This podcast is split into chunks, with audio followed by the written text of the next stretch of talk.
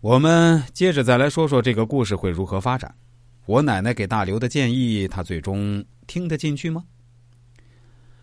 说真的啊，其实，在那个时代啊，能够考上中专的人，成绩是非常拔尖的，这也导致很多人的命运被父母所改写。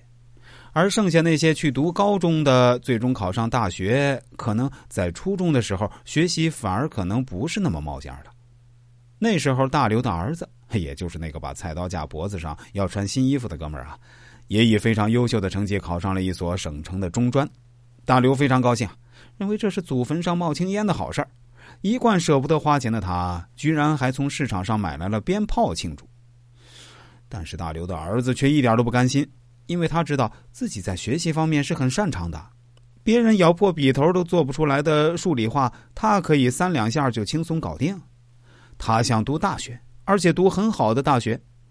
大刘儿子的班主任也跑到大刘家里说：“还是要让孩子继续读高中，这孩子将来前途不可限量。”但大刘死活不肯同意，因为继续读高中就意味着他要多养孩子高中三年，或者说四年，因为。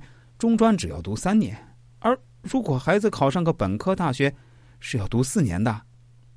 在他这位农民心里，中专和大学差不多，无非都是脱离了土地，过上城里人的生活呗。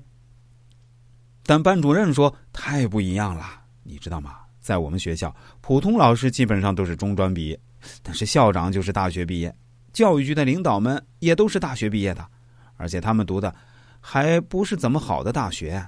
你儿子在读书方面绝对是块料，如果你让他仅仅读个中专，你将来肯定会后悔的。班主任的话让一辈子以抠门为最大乐趣的大刘开始陷入沉思。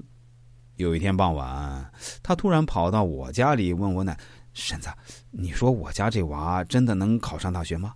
现在眼看他读个中专就可以解决城镇户口了。”万一他再读个三年高中没考上大学，那岂不是弄巧成拙了？